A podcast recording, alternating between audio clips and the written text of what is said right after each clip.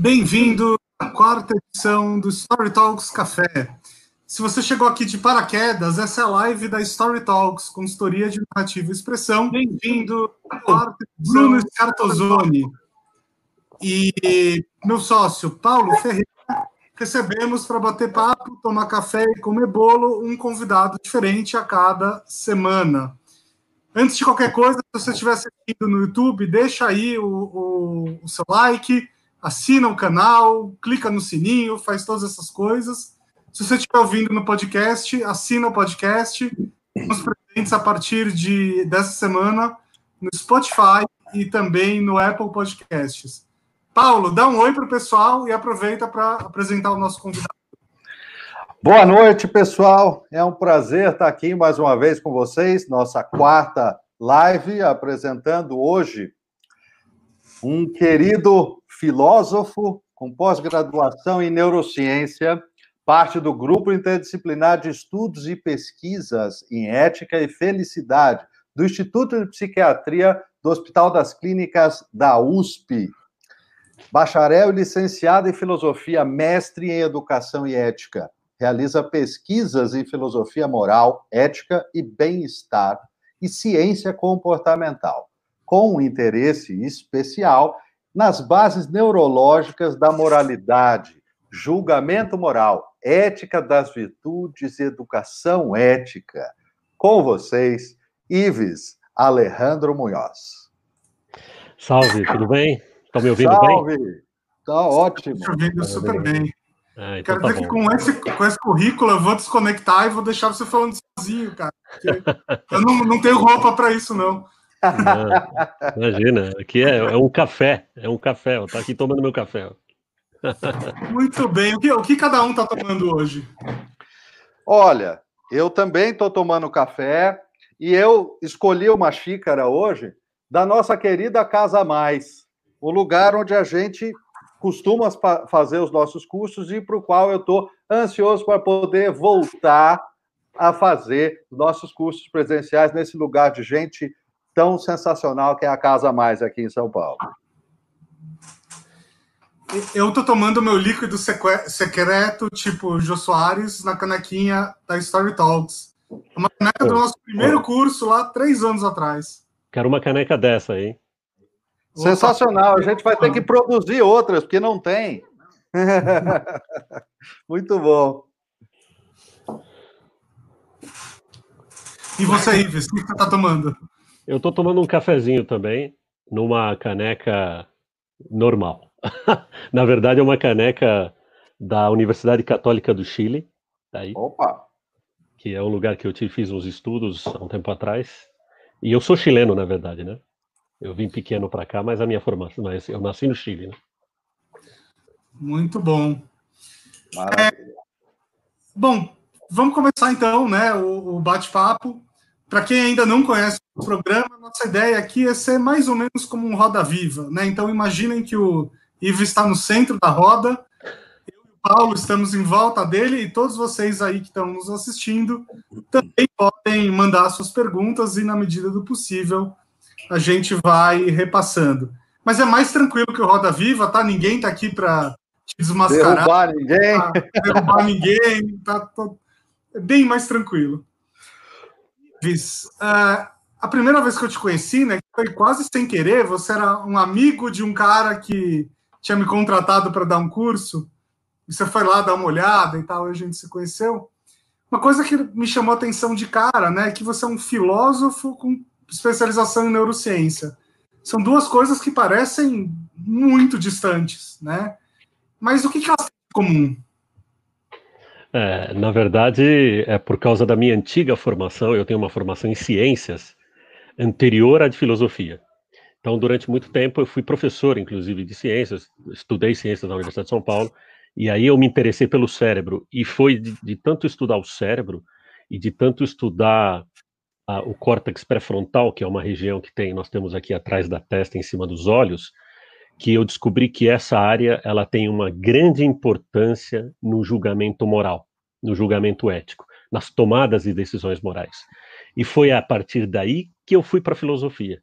Então, a partir daí que eu fui estudar filosofia, fui estudar ética, e eu tento, e eu tento casar essas duas coisas. Eu tento casar um pouco como que, como que se dá o nosso julgamento, o nosso julgamento moral, com as filosofias, com as, com, os, com as escolas éticas, com as escolas filosóficas por trás. Então, é, apesar de eu, obviamente, pensar hoje, e hoje eu só leciono filosofia e ética, eu sempre me remeto a questões de ciência, a questões de biologia evolutiva, eu sempre é, tento casar essas coisas que aparentemente podem não ter a mesma, é, podem ser totalmente é, distantes, mas não são. Nos Estados Unidos, inclusive, existem muitos filósofos que se debruçam sobre a neurociência e vice-versa. No meu caso, é em especial na ética, mas podia ser sobre o livre-arbítrio, podia ser sobre a questão da consciência. Então, tem um, tem um legado. É que aqui no Brasil, o pessoal de humanas não gosta muito do, de, de estudar ciências. Né? No meu caso, foi o contrário. Era um cara das ciências que se apaixonou pela humanas. Né? Sensacional. Ives, eu, eu queria te fazer uma pergunta que me parece altamente é, necessária quando a gente quer encontrar o, o ponto de interseção entre a nossa especialidade, né, a narrativa, a comunicação, e a, os seus pontos de especialidade. Então a pergunta é a seguinte, Iris, falando de felicidade e ética, né? A felicidade ou a falta, a ausência da felicidade, isso aí, na verdade, são narrativas que a gente conta para a gente mesmo? Não, se fosse só isso seria bom. Não, mas é, existe uma questão mais profunda. Claro que existe também o indivíduo, é, ele, ele, ele é, se, se, se ver dentro de uma narrativa, e isso é extremamente importante. Inclusive, nós temos no nosso grupo lá da USP é, gente da, na, na, área especialista, né, o, o professor Cristiano, que é da área de, de, de literatura, ele usa a narrativa, inclusive, para pensar sobre questões éticas e questões da felicidade. Mas é, hoje, hoje, na verdade, as questões de ética e felicidade, elas são, e, e pode parecer estranho para quem está nos ouvindo, é, por que, que a ética e felicidade, por, que parecem que são coisas que são tão distantes, por que, que elas estão juntas? para a filosofia, essas coisas caminham bastante juntas. Então, é, é claro que existe uma, uma narrativa do indivíduo, mas existe uma narrativa pública também. E essa narrativa pública, ela passa por questões éticas e questões de bem-estar que são importantes.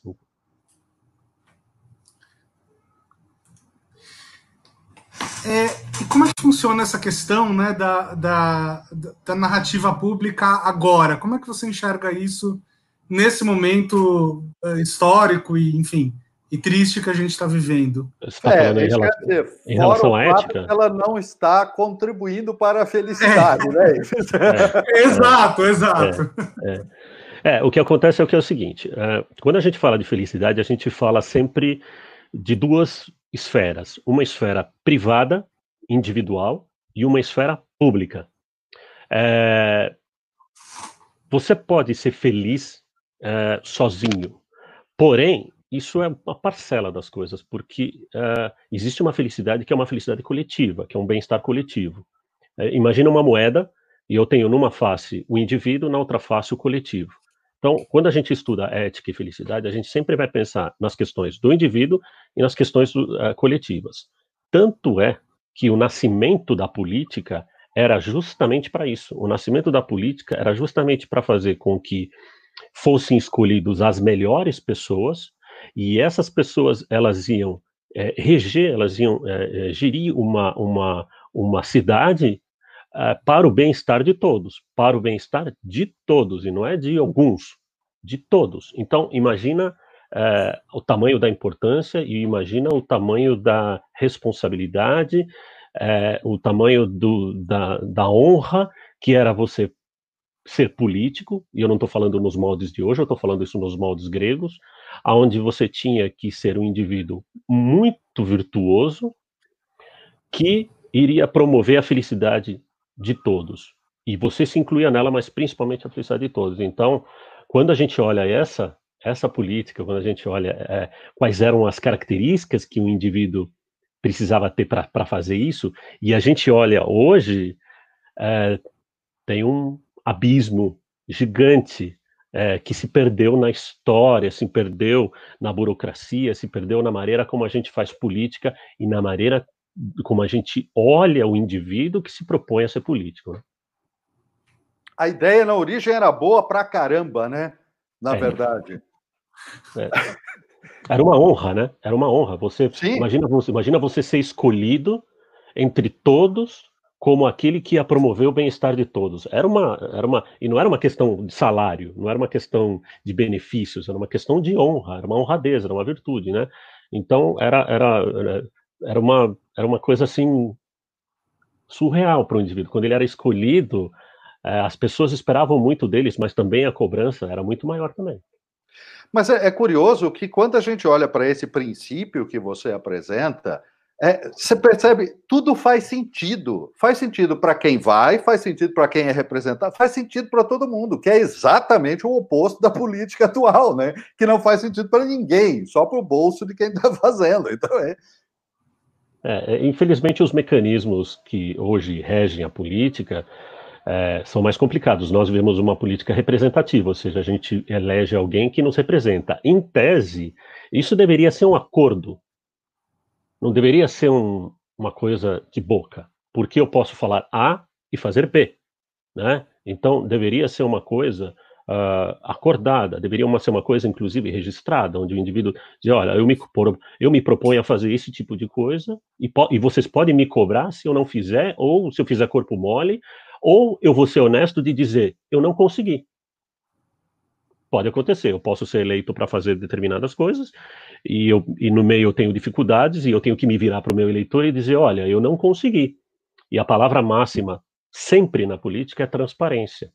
Né? Em 2018, a Universidade de Oxford elegeu a palavra transparência como uma das mais importantes do dia a dia. Nós devemos ser transparentes em tudo. O indivíduo que se coloca a serviço público, olha, próprio nome, o próprio nome diz, público para todos. Ele tem que ter a vida totalmente aberta. As pessoas têm que saber de onde veio, de onde vem o meu dinheiro, que, quanto eu tenho, quanto. Então, mas isso tem que ser levado com seriedade, né? É, então, a, a, ideia, a ideia do, do, do, líder, do líder virtuoso, a, a palavra virtude, Bruno, Paulo, ela significa excelência né? Areté, excelência, aquela máxima qualidade do indivíduo, né? É lógico que a gente nunca vai conseguir uma excelência máxima, mas a gente tem que mirar alto para que a gente, no mínimo, a, a, pegue um pouco abaixo. Agora, se eu miro baixo, eu consigo algo rasteiro. Então, os líderes, sejam empresariais, sejam líderes mundiais, sejam líderes de organizações, sejam chefes, seja o gerente do banco, seja o, o, o síndico, ele tem que ser um indivíduo virtuoso. Tanto é que os meus estudos são sobre ética das virtudes, ou seja, quais são os tijolos que montam um indivíduo ético, né? um indivíduo de alta excelência, de alta qualidade. Aí falar, ah, mas isso um dia você fica pronto? Não, é tarefa para a vida toda. Né? É tarefa para a vida toda. O cara vai morrer, não vai ser excelente, mas ele está em vias de, ele está a caminho da excelência. E só por isso já é incrível é, é como uma utopia, né? Ela só serve para ser um farol. Né? Exato, o norte. Exato. Agora, deixa, deixa eu fazer uma pergunta juntando aí a, as suas duas especialidades, né?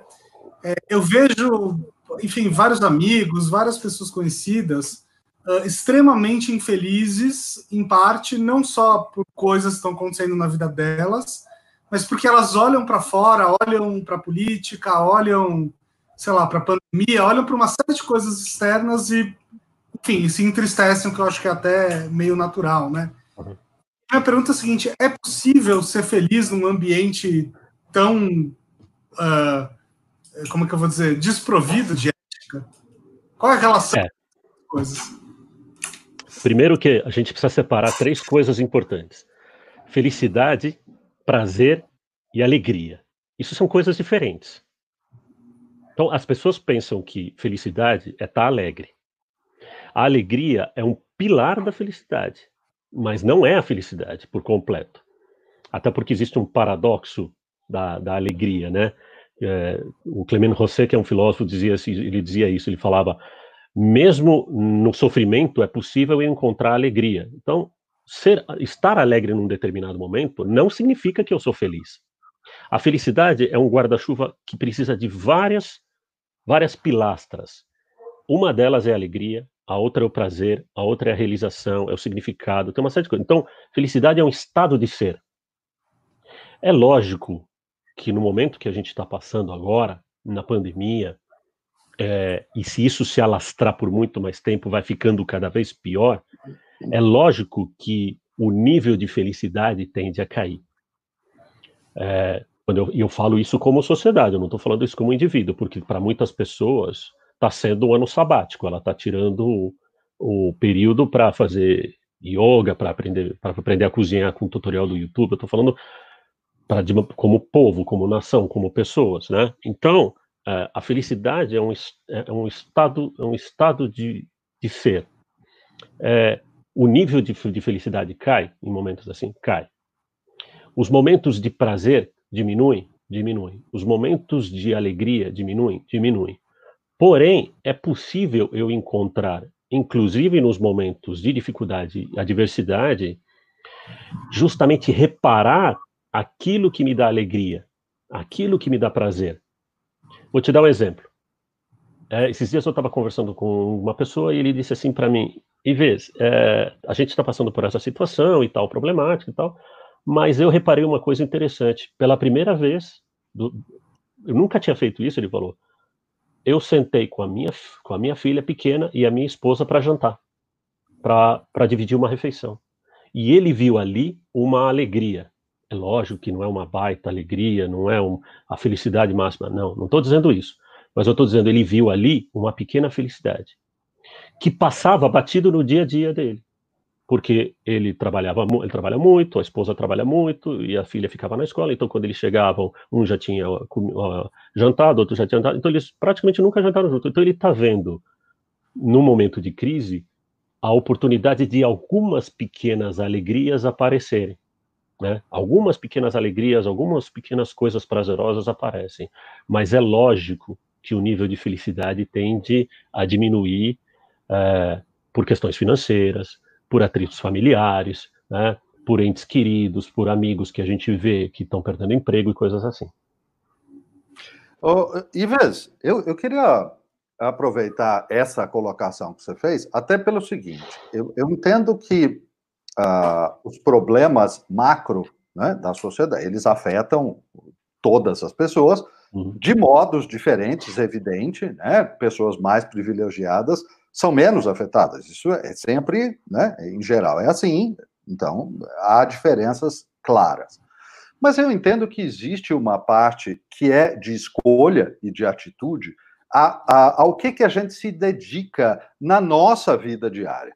Logo que começou o, o confinamento, uh, eu, eu sou músico, eu toco, né? E eu notei que um pouco mais de tempo eu tocava mais e isso me ajudava muito. E nos primeiros dias eu, eu postei uh, um, umas coisas para as pessoas e, e postei assim: olha, aprenda a tocar o instrumento musical. A coisa mais engraçada que teve é que teve duas pessoas mais ou menos próximas, uma mais próxima e outra um pouco mais distante, que olharam aquele post e, e tomaram uma atitude. Uma delas comprou um ukulele e outra foi aprender outro instrumento, não sei o quê.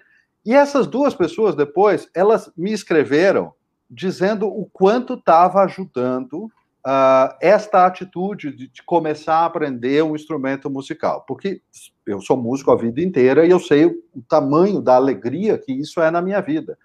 Então, uh, tem muito de atitude de escolha que a gente pode fazer para, no mínimo, melhorar a própria situação, não? Claro, claro. Você tocou num ponto importante que é o seguinte: é, para a filosofia e para a ética, e, e para a felicidade no contexto filosófico, porque existe um contexto psicológico, existe um contexto sociológico e tal. É, quando o indivíduo ele pratica os dons, quando ele pratica as aptidões, ele está fazendo, ele está colocando para fora o que ele tem de melhor. Ah, quem ganha? Todo mundo. Porque as pessoas que estão assistindo você tocar, por exemplo, ganham com a tua melhor performance. E você ganha porque você expõe o teu dom. Eu vou, vou contar uma historinha bem interessante. Platão uh, acreditava que nós fomos, e não só ele, mas vários filósofos, mas ele foi um dos que, um dos que elaborou bem essa ideia, dizia assim, ó, todos nós fomos feitos para algo. Os deuses nos fizeram para algo. O copo, por exemplo, ele serve para você colocar um líquido. Pode ser água, pode ser vinho, pode ser café. Ele foi feito, ele foi feito para isso. Ele tem um motivo para ser feito. Você pode pegar esse copo e encher de clips. Você pode colocar caneta. Mas não foi para isso que ele foi feito. Ele foi feito para receber um líquido. Brincando, né? O copo só fica feliz se receber um líquido. Ele não fica satisfeito se receber clipes, borracha, papel, caneta. Ou seja, para que, que o ser humano foi feito? O ser humano foi feito para descobrir, revelar os seus dons, as suas aptidões. E isso não é conversa de lorota, porque todo mundo ganha. Se as pessoas expõem o que elas têm de melhor, ela ganha e a sociedade ganha porque a sociedade tem de você o melhor. Então, um profissional que está acertadamente uh, fazendo o seu trabalho, ele está ali na vocação dele, inclusive a palavra vocação significa chamado, ou seja, ele está ali uh, fazendo aquilo que ele realmente se, pro, se propõe, ele tem envolvimento com aquilo, ele está devolvendo para a empresa o que ele tem de melhor. E a empresa está tendo dele o que ele tem de melhor. E ele está tá mostrando para a empresa as aptidões. Todo mundo ganha. Agora, imagine o contrário. Imagine um indivíduo frustrado, um indivíduo que não coloca suas aptidões, não coloca aquilo, os dons dele para fora, que renega aquilo. Ele se sente frustrado, uh, ele não expõe tudo o que ele tem de melhor para fora, a empresa, a sociedade também não tem dele o que ele tem de melhor e todo mundo perde. Tanto é que foi para isso que a escola surgiu. A escola, estou falando dessa escola de agora, a escola antiga, a academia, todas aquelas ideias antigas gregas, elas serviam para isso, para fazer com que o indivíduo fosse aos poucos se conhecendo e revelando o que ele tem de melhor, revelando as virtudes, revelando os dons, a vocação. E aí, quando ele estivesse mais ou menos por volta de 16, 17 anos de idade, ele já saberia quem ele é. E eu sabendo quem eu sou, eu tomo as melhores atitudes, as melhores decisões. E aí todo mundo ganha. Aí, é, a, pensando uma ideia bem fácil para o pessoal que está nos assistindo, imagina, por exemplo, um artista, um escultor, quando ele pega uma pedra de granito. Né?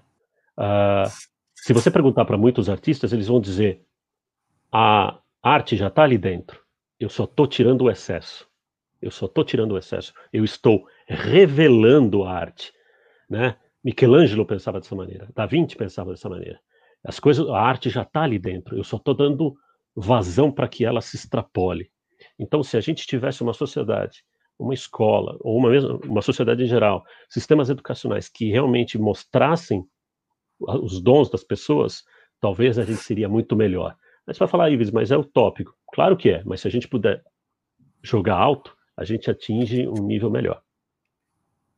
Isso, as pessoas têm chamado muito isso de propósito, né? E as, uhum. as corporações têm abraçado essa ideia, claro, com, com reservas e, e, lentamente, mas elas têm, no geral, abraçado um pouco essa necessidade de mais profundidade de propósito para que as pessoas trabalhem melhor, não? É, exatamente. O problema, é, Paulo e, e Bruno, é que não é uma tarefa simples. Não é você fazer uma yoga e eu já sei quem eu sou. Entendeu? Se fosse tão simples, e esse às vezes eu fico um pouco cético em relação àqueles que vendem autoconhecimento como se fosse uma mágica. Cara, às vezes o cara passa 30 anos sem se conhecer. Não é cinco minutos de meditação, ou não é um questionário que vai fazer ele. Entendeu? Claro. Ele fazer isso. É trabalho a longo prazo. Por isso deveria ser feito na escola, lá nos pequenininhos, desenvolvendo para que o indivíduo, quando chegasse próximo de uma idade de vestibular e tal, ele já tivesse claro isso. É possível fazer mais velho? É possível, mas dá trabalho. Não é uma, um autoconhecimento de padaria, não. Perfeito. Quer, quer dizer, então, na origem, a escola foi feita para que cada um descobrisse o melhor de si, né? E agora a escola tenta padronizar todo mundo. É basicamente. É, esse é o paradoxo, né? Esse é o paradoxo. O paradoxo é isso, né? Que você tem, você, você não pode ter uma escola para cada pessoa, né? Você tem uma Sim. sala com 25 alunos. Como é que você vai fazer? Então, aí, aí esse é um grande dilema das escolas, né? Como fazer com que eu passe um conhecimento democrático para todos, mas ao mesmo tempo eu respeite a individualidade de cada um, né? Então, mas, mas dá para fazer. Gente, sim, mas quando a gente trabalha com princípios, é, é, ensinando princípios, né, e como as coisas, eh, como pensar, como aprender, cada um vai desenvolvendo o seu jogo dentro do jogo maior. Agora, quando vira brincadeira de decoreba, aí realmente você está estimulando que cada um seja o mais medíocre possível. É, é, é, verdade. Basta você ir numa universidade pública, você pegar uma USP, por exemplo, há uns anos atrás, eu não sei qual é o dado agora, mas é, de cada 10 alunos que se matriculavam, matriculavam, hein, é, quatro desistiam no final do primeiro ano porque descobriram que não era bem aquilo que ele queria, entendeu? Ele estava fazendo porque alguém falou, porque ele achou bonito. Quantos alunos, Paulo, quantos alunos, Bruno, eu tive que chegar a falar para mim assim: ah, queria muito fazer medicina. Aí eu falei, ah, é mesmo? Eu falei, ó, oh, é um curso difícil, é um curso pesado, o cara tem que ter. É, mas por quê? Não, porque é bonito, aquele avental, tal. Se vestir de branco. Eu falei, cara, se veste de branco. Não... né? É, ou eu quero fazer... que é barato. Exato, é. Ou passa a Réveillon, então, fica, vai no Réveillon e fica lá o máximo que você puder de branco, né? Então, aí ele falou, não, mas eu gosto de, eu gosto também de, de usar terno, né? Eu quero fazer direito que eu vou usar terno. Cara, vai numa loja, compra um terno em cinco vezes lá, pronto. Não é isso que determina. Vocação não é profissão. Profissão, vocação não é engenheiro, vocação não é dentista. Vocação é uma voz interior, é um chamado que diz assim, ó, você está aberto a esse tipo de coisa. Tanto é que a melhor maneira de você conhecer isso é se perguntando o que, que você não faria. Então, ah, é, sangue, é, eu não gosto de sangue, não gosto de lidar com pessoas. Ah, não gosto de lidar com pessoas, eu sou muito tímido. Bom, então eu acho que eu vou trabalhar com máquinas. Né? Vou trabalhar com máquinas. Não, eu gosto de pessoas. Bom, então você tem um leque de profissões que lida com pessoas. Então você vai por exclusão. Mas isso é um processo, né? É um processo que deve ser feito e não através de, de, de, um, de um, questionário qualquer. Muito bom. Então, uma ótima pergunta aqui do nosso amigo Alex Schultz. E achei super interessante o Alex Schultz fazer essa pergunta. Vocês vão entender já já por quê. Para quem não conhece, o Alex ele é piloto, foi campeão brasileiro algumas vezes, né? E olha só o que ele perguntou: atuar como dom é como usar os superpoderes para a felicidade? Exatamente, exatamente. É isso aí. Se, ó, se você tivesse na Grécia Antiga, os gregos iam dizer assim para você, ó. Parabéns, você está fazendo aquilo que os deuses te criaram. Né? Tanto é que era por isso que os, os, os gregos rezavam pros, pro, para os deuses, para que eles mostrassem para que, que eu fui feito. Para que, que eu fui feito? Eu, por exemplo, Ives, eu fui feito para ser professor. Né? Se eu morasse na Grécia Antiga, eu ia ser um professor. Por quê?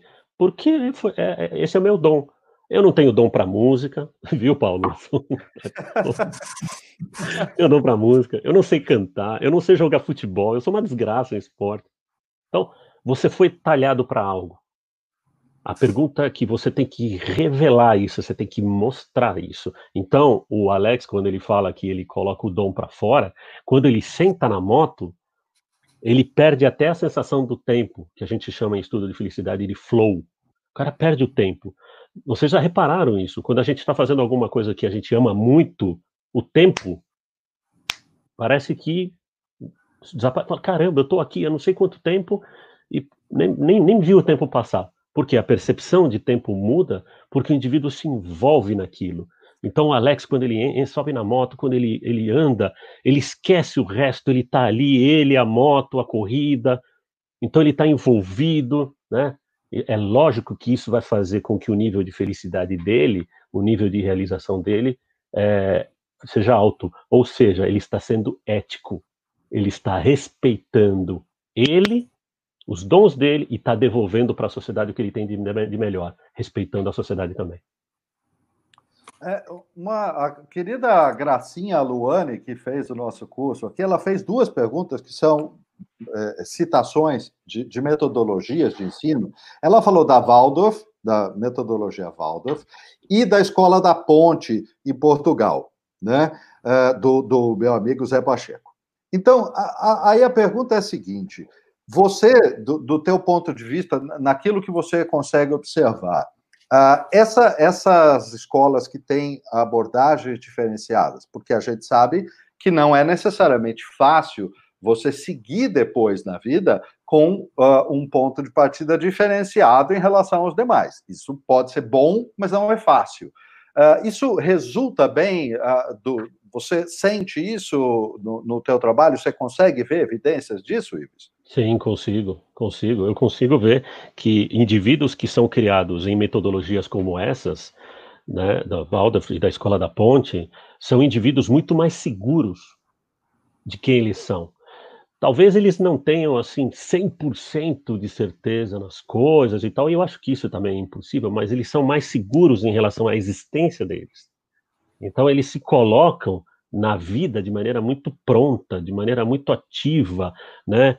Ou usando uh, Aristóteles, de maneira corajosa, né? Coragem para Aristóteles era a primeira grande virtude, porque é em cima dela que todas as outras se sentam tem que ter coragem para viver, tem que ter coragem para levantar cedo para trabalhar, tem que ter coragem para encher a geladeira para o filho ter o que comer, tem que ter coragem para sair do trabalho para uma faculdade estudar, chegar em casa de tarde de noite para acordar cedo no outro dia, tem que ter coragem para você se conhecer, para você revelar os teus dons. Então, é, essas, é, a, essas metodologias são as melhores.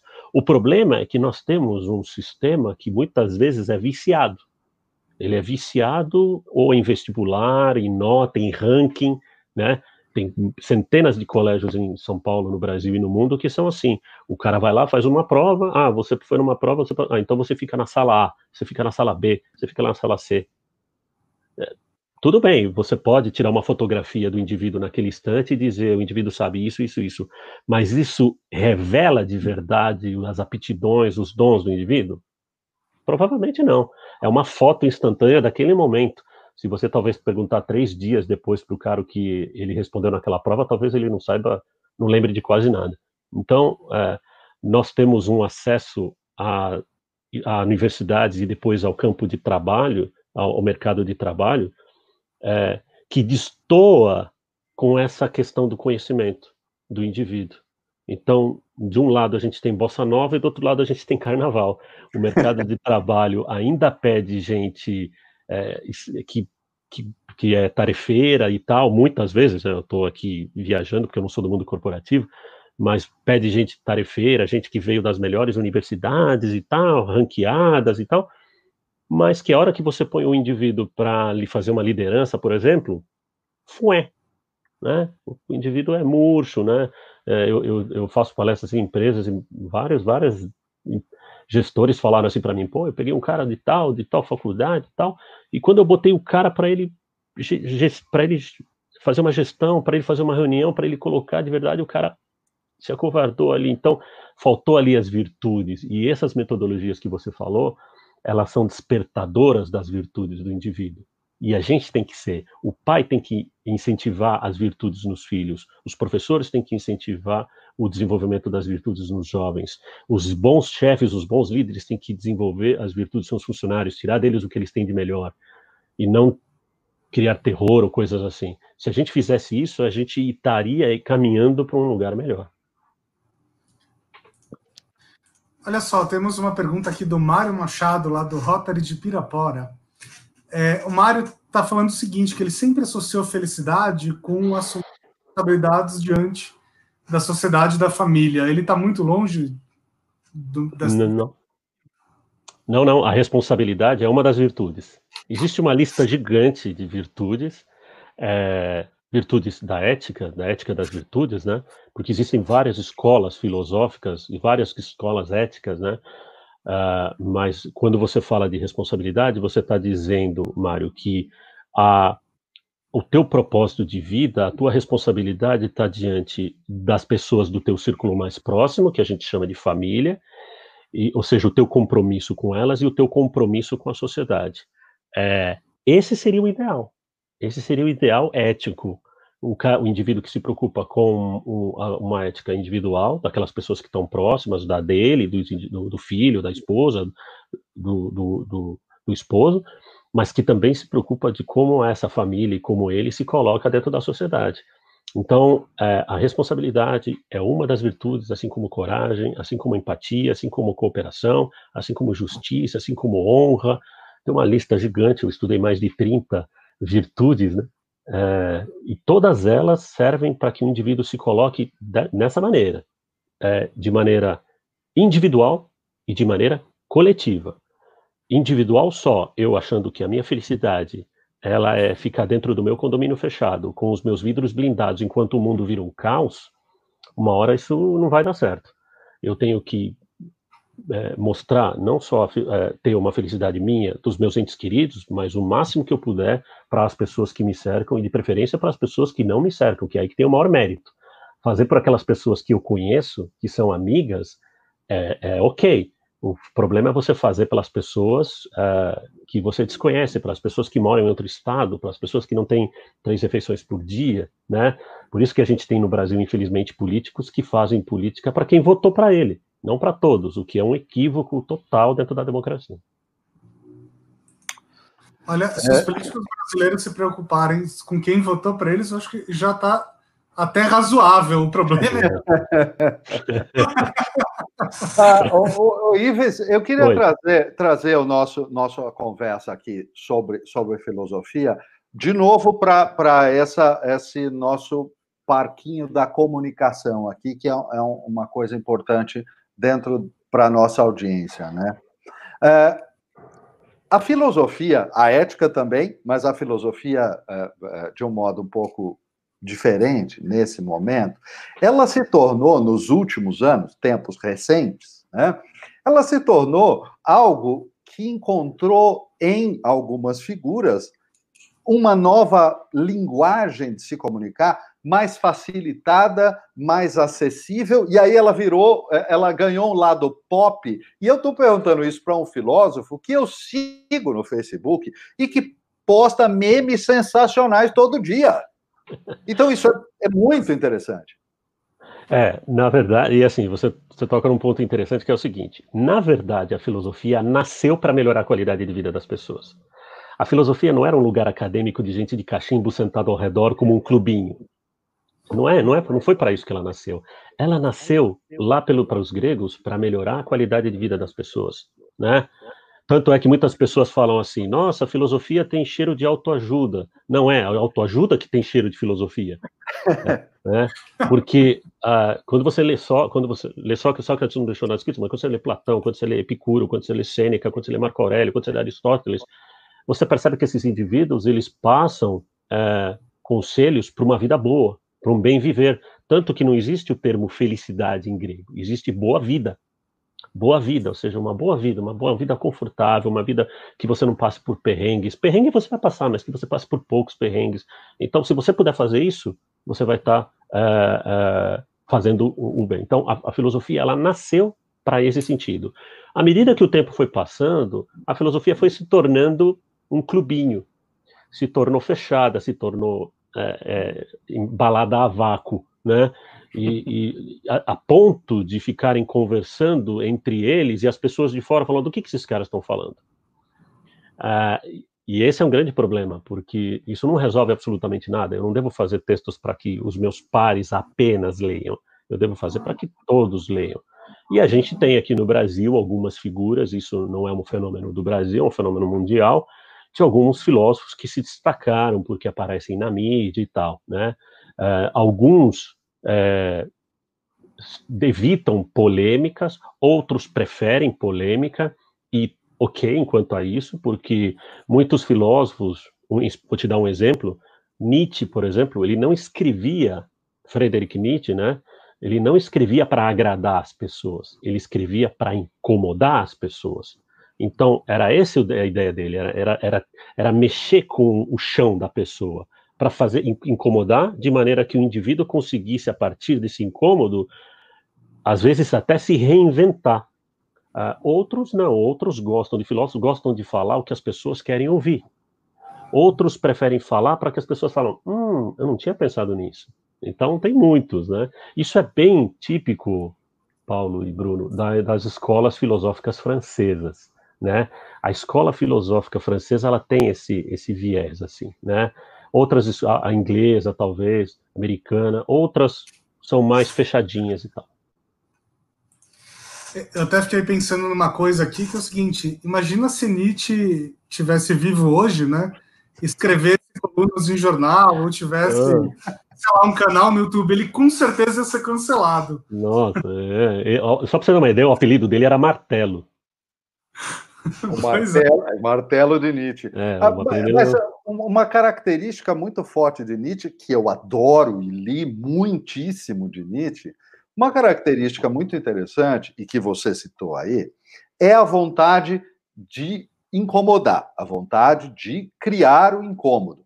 Mas aonde que eu quero destacar? De uma forma que é, é que é empurrar o indivíduo para frente, não empurrar o indivíduo para baixo, não é?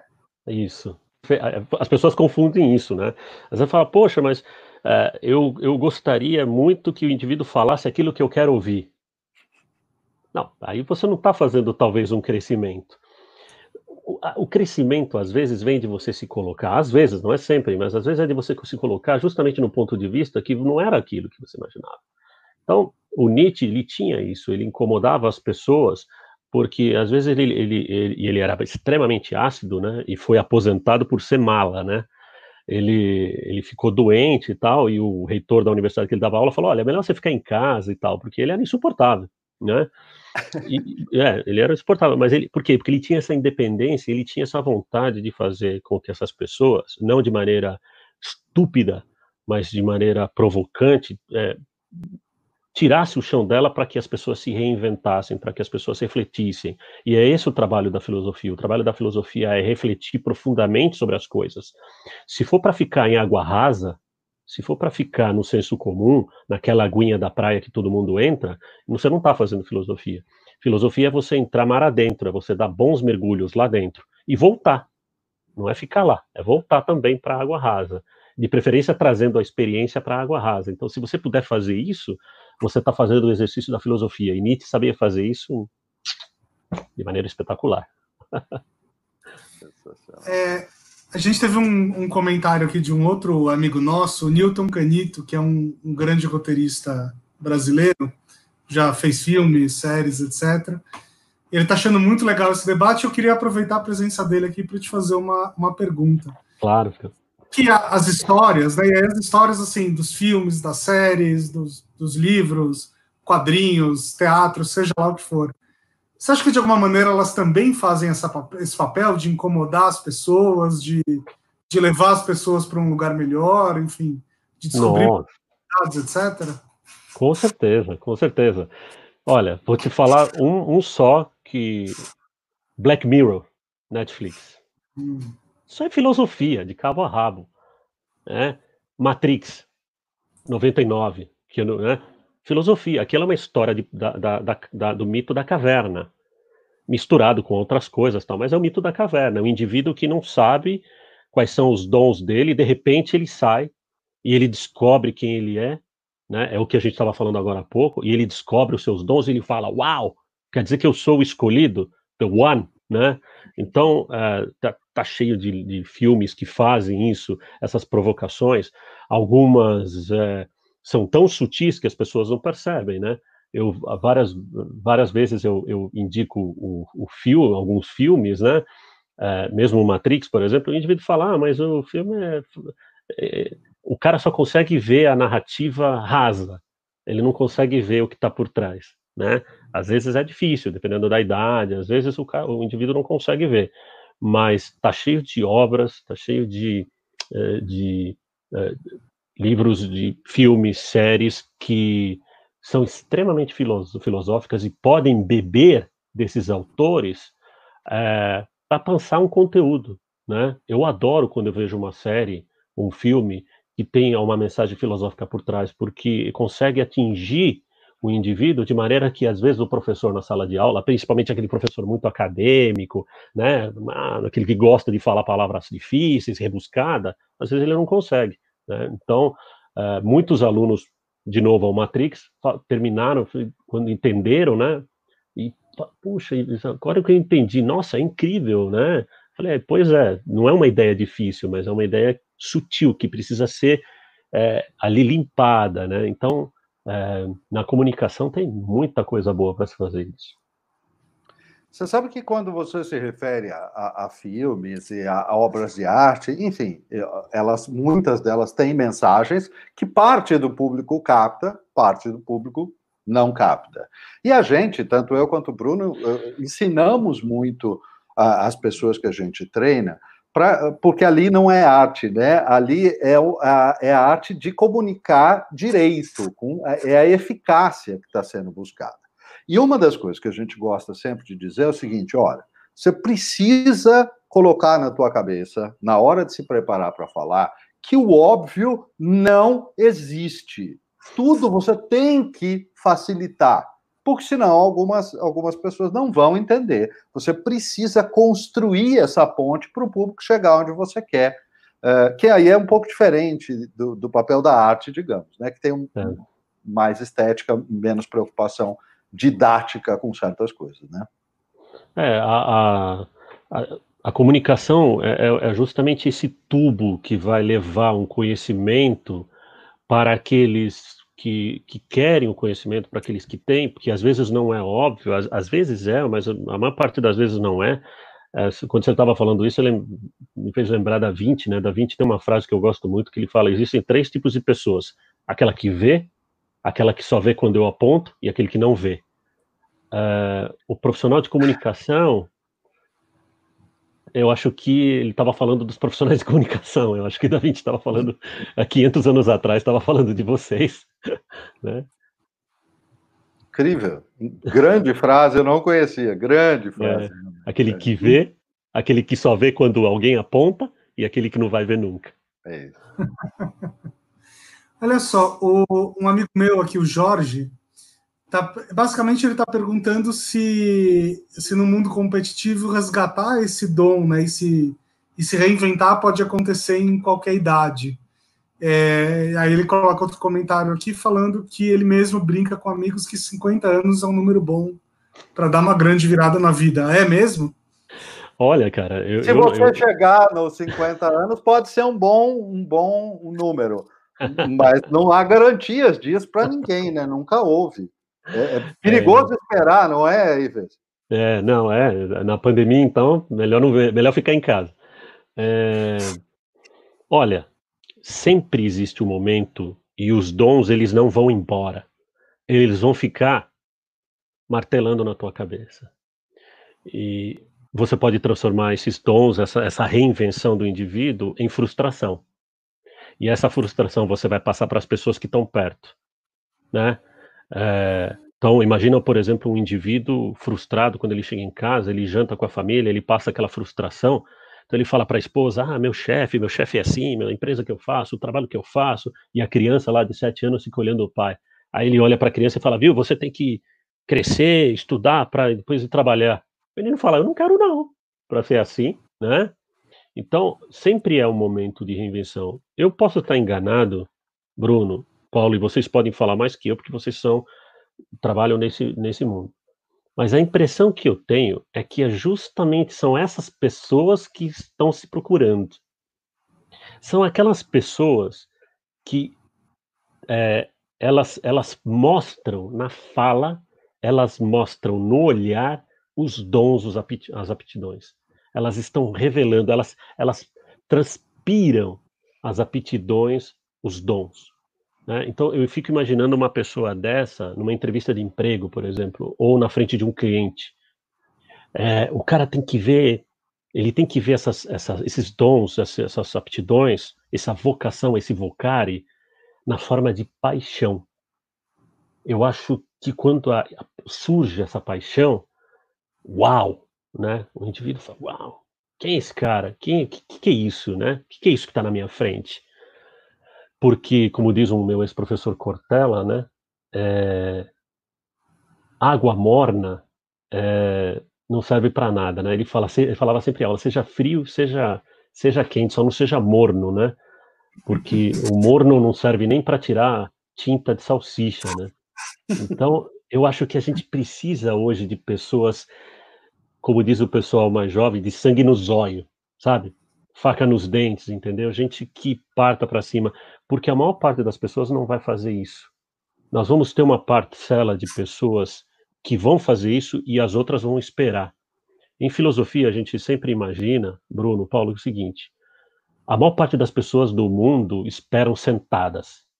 Elas não querem participar da transformação. Elas querem a transformação, mas elas não querem participar da elas não querem cooperar, que é uma grande virtude.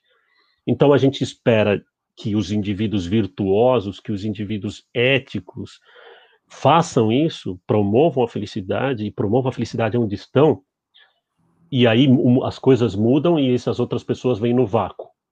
Eu acho que se o nosso amigo aí, se ele se reinventar aos 50, aos 60, qualquer ano, as pessoas vão perceber, ele vai brilhar no escuro. E quem brilha no escuro é incrível. Você sabe que eu queria colocar só uma coisa é, em cima desse, desse comentário que você fez, porque você trouxe dois termos que, que são, digamos, termos bem contemporâneos de tratar isso, né? O, o, o sangue nos olhos, ou faca nos dentes, esse tipo de coisa. E, e, e aí eu vou te eu vou compartilhar uma visão com você, Alejandro, porque é, eu passei uh, quase 30 anos da minha vida dentro, vivendo de algum modo no universo corporativo, seja em agência, em televisão, em produtora, em empresas, uma série de coisas. Contratei muita gente, muita gente. Não dá para contar quantas entrevistas e quantas pessoas eu contratei. Ah, e isto era uma coisa absolutamente claríssima para mim, quando diante de mim, na, do outro lado da mesa, o olho do, do, daquele indivíduo brilhava quando ele falava de, do que ele fez ou do que ele queria fazer. Agora, Exato. o que eu acho que é interessante, e esses termos são muito corriqueiros hoje, ele, as pessoas usam muito, mas o que eu acho interessante é que, para mim, é, eu tenho uma dificuldade de, de olhar, é, de ligar aquela felicidade do brilho no olho, que é a felicidade do amor pelo que se faz, a ideia de sangue ou a ideia de faca. Tudo isso é muito negativo e pesado. E, e, na realidade, o que eu vejo é amor uh, no olhar. E aquilo me dizia este cara: ele começa onde os outros vão lutar para chegar, porque ele já ama o que ele está fazendo.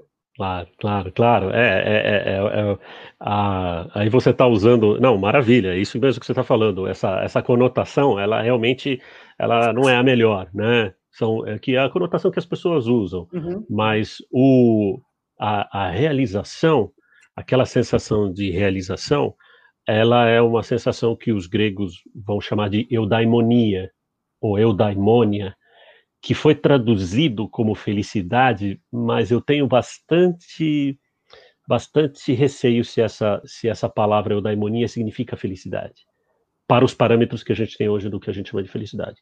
Eudaimonia é uma sensação de, ao mesmo tempo, de plenitude do indivíduo, plenitude, mas ao mesmo tempo tranquilidade, que é um termo chamado ataraxia, serenidade. Ao mesmo tempo o indivíduo é sereno, ele é calmo, mas ao mesmo tempo ele é apaixonado por aquilo, ele mostra, ele tem uma plenitude quando ele faz o projeto, ele mesmo olha para ele e fala: Uau!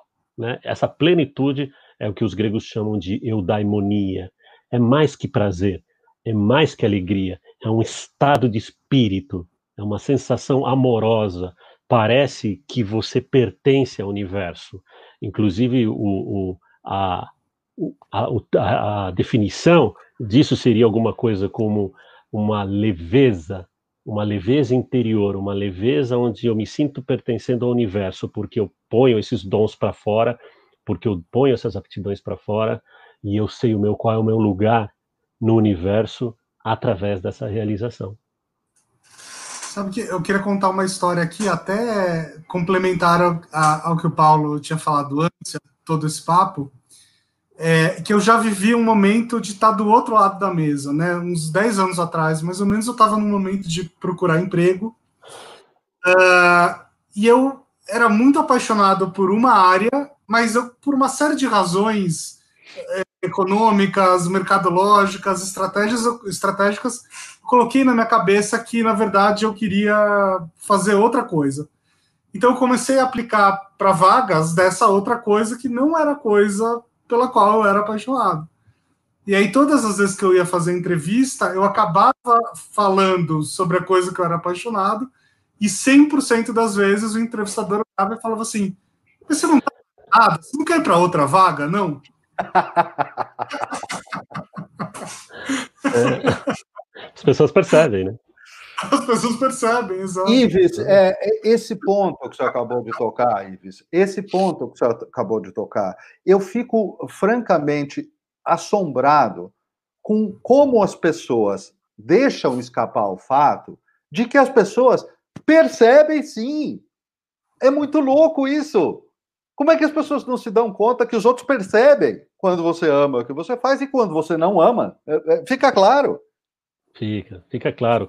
Pô, fica claro no relacionamento amoroso. A pessoa percebe, fala, meu, a pessoa não me ama, ela tá falando da boca para fora, entendeu? Não, não fala, não fala aquilo que você não vai fazer, que é desonroso, entendeu? Então, a gente, pelo menos as pessoas mais autênticas, de maneira geral, não sei que você seja uma falsidade gigante, mas as pessoas percebem. E, e, eu acho que esse é um desgosto que às vezes eu vejo de vendedores de carro usado, sabe? Gente que vende coisas que nem elas acreditam e que só falam porque, né, tá, tá na moda ou coisas assim. Então, aí o cara senta ali, ele olha, ele fala: esse cara nem ele acredita no que ele está falando. Como é que ele vai me passar uma coisa que ele não acredita? Os alunos, Paulo, Bruno, da universidade, eles sabem. Eles sentem o cheiro do professor. Eles falam: esse cara gosta de dar aula, esse cara gosta do que ele está falando, porque ele fala, cai pingo de suor da testa do cara. Agora, quando o cara que chega aqui e fala, ah, esse cara nem, ele não, tá, ele não tá, nem estava afim de estar tá aqui, ele estava afim de ficar assim, em casa assistindo novela. Mas as pessoas, uh, uh, na, no, no, que você observa pela neurociência, pela, pela essa outra fronteira do teu trabalho, é, você me diria que, de fato, as pessoas em geral, é, elas se enganam, uh, elas fingem que, que não, os outros não percebem isso, ou elas realmente não têm nenhuma consciência de que o outro percebe isso nela? O que, que, que você acha? O que, que você me diz? ah, então, é, é, existe um livro do, do Genet que chama Autoengano, que é muito bom. São mentiras que a gente gosta para gente, a gente dormir melhor, né? É, hum. é claro que nem sempre você consegue fazer tudo o que você gostaria. E a filosofia sabe disso. Uhum. Tanto é que existem várias escolas filosóficas que se você pegar os estoicos, os epicuristas, por exemplo, na Grécia Antiga, na Roma Antiga, é, diziam: às vezes você está indo para um lugar e você percebe que não está indo. Talvez você esteja contra aquilo que a natureza está te colocando. Então você tem que ficar atento às coisas. Às vezes acontece de você bater de frente lá, você queria muito aquilo, mas não deu certo. Então, os, os, os, sábios antigos, gregos e romanos, vão dizer: bom, então você tem que dar dois passos para trás e começar a olhar um pouco afastado, porque você não consegue dominar o rio. O rio vai passar por você e você não consegue dominar o rio. Às vezes você tem que se deixar um pouco ir pelo rio, né? Ah, mas não é deixa a vida me levar, porque o Zeca Pagodinho pode ser um cara muito gente fina para tomar uma cerveja, mas não entende nada de filosofia. Deixa a vida me levar é a pior coisa que tem, cara. né? Uh, mas, é, bom, é, até esqueci a pergunta que você estava falando, mas vale a, vale a pena você pensar o seguinte: é, existe uma deusa é, grega é, chamada Fortuna. Já ouviu falar dessa palavra, né? Fortuna, né? Sim, sim. Fortuna era uma deusa que, se você, quando você olha, depois a gente, o pessoal da, da que está nos assistindo entra lá no Google, põe de, deusa Fortuna você vai ver que ela está carregando duas coisas. Numa mão, ela está carregando comida. Tem um chifre, né? Tem lá mel, cevada, uva. E na outra mão, ela está segurando um leme. Um leme de barco, né? que, que ela está querendo dizer com isso? Que a gente deve desfrutar das boas coisas da vida, mas a gente também tem que estar tá atento ao vento que sopra. Eu nunca entrei num barco, Paulo, Bruno, nunca entrei, mas eu sei como funciona um veleiro. Um veleiro. O veleiro você precisa ter vento, água, vento, barco, e você precisa ter um leme. Se você não tiver o leme, o vento vai te levar para onde ele quer. Se você tiver só o leme e não tiver o vento, você vai ficar parado, boiando. Você precisa ter essas duas coisas. O indivíduo precisa estar atento aos ventos que sopram e ao leme. Então, essa história de deixa a vida me levar não cai muito bem. Né? Paulo, desculpa me, lembra a pergunta que você fez? Não, peraí, eu quero, eu quero engatar isso que você está falando com a pergunta do Cleiton Rocha que acabou de vir, ver essa pergunta, olha só, hum. como posso saber se eu sou feliz genuinamente ou se eu me sinto feliz porque estou cumprindo obrigação social? E onde é que está o leme, onde é que está o vento nesta pergunta do, do Cleiton aqui? Eu acho que é mais interessante do que, do que o ponto original que eu estava colocando. Desculpa, conversar com o filósofo é uma desgraça, que o cara viaja e vai embora. Tá é, bom, é, é o seguinte eu tô, vou falar nos moldes gregos, tá? Para os gregos, é, quando, quando você sabe que as coisas estão indo bem, você tem uma voz interior que vai falar com você. Essa voz a gente chama ela modernamente de consciência, mas ela já teve vários nomes. Ela teve alma, psique, né? Existe uma profissão que estuda isso, que é a psicologia.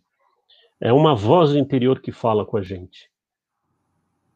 O que acontece é o seguinte, Clayton, você no mundo de hoje, complexo do que ele é, você nunca vai estar tá fazendo uma coisa genuinamente feliz e uma coisa por obrigação social somente. O ideal é que você faça essas duas coisas juntas. O ideal é que você seja feliz, que você seja realizado, mas que você também faça com essa coisa uma obrigação social. Volto a repetir.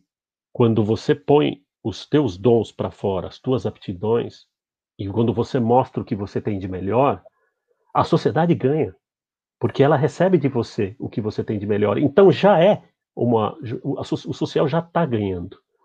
Agora, é lógico que a gente tem é, situações de obrigações sociais que a gente deve que a gente vive, a gente vive uma sociedade complexa, a gente tem que pagar os nossos boletos, a gente tem que é, é, é, fazer as coisas que a gente tem que fazer, então, existem essas obrigações. É possível casar essas coisas? É. Essa voz interior, é, ela vai falar com a gente. Ela fala através da consciência. E a nossa consciência, quando a gente põe a cabeça no travesseiro, ela vai falar com nós. Ela vai falar quando você se sentir de maneira incomodada. Né? Então, é, claro que aí nós precisaríamos nos debruçar para num outro profissional, que é um profissional da mente, que é um profissional, é, por exemplo, sei lá, psicólogo ou psiquiatra, que vão nos dizer de que maneira que essa, essa consciência está falando com a gente. Mas, é, às vezes, a gente percebe claramente quando a gente está fazendo alguma coisa que nos realiza e a gente está fazendo algumas coisas que nos realiza, mais as obrigações sociais que a gente tem que fazer né? Porque o mundo ele é muito complexo. Obviamente, tudo que eu estou falando aqui, pessoal, vocês têm que entender que a Grécia Antiga era um lugar muito mais simples. Então a gente pega algumas coisas de lá e traz para agora, mas a gente tem que fazer as devidas adaptações a elas, né? Exemplo, na Grécia Antiga, por exemplo, quando você queria fazer uma, queria decidir alguma coisa, por exemplo, é, para a cidade, você reunia todo mundo e votava e levantava a mão. Olha, quem aqui acha que deve, a gente deve represar o rio aqui? Aí as pessoas levantam, levantam é, é, a mão. Outras pessoas, ah, então a maioria ganhou, então a gente decide que a gente vai mexer no rio. Hoje não dá para fazer isso. Nós somos bilhões de pessoas no planeta. A gente precisa de questões, é, de algumas questões mais complexas para isso. Mas o ser humano ainda é um pouco o mesmo. Então, o ser humano ainda tem, é, ele percebe quando ele está fazendo os dons, quando ele está fazendo alguma coisa que o realiza, que o satisfaz. Tem uma voz que conta para ele. Aparece a alegria, aparece o prazer. O prazer é justamente uma satisfação, uma, é uma sensação de satisfação daquele desejo de você fazer aquilo que você ama. E a alegria vai se, vai, vai se, vai se revelar como uma força, uma força vital para aquilo que você está fazendo. Então, uh, a gente precisaria se debruçar mais sobre essa questão da consciência, mas é possível saber. saber. O problema, para terminar, é, é o seguinte: que nós vivemos um mundo muito barulhento, onde as pessoas têm é, pouco tempo, espaço para elas olharem para dentro. E aí sim, uma meditação, ela é muito boa, porque o indivíduo vai começar a olhar para dentro.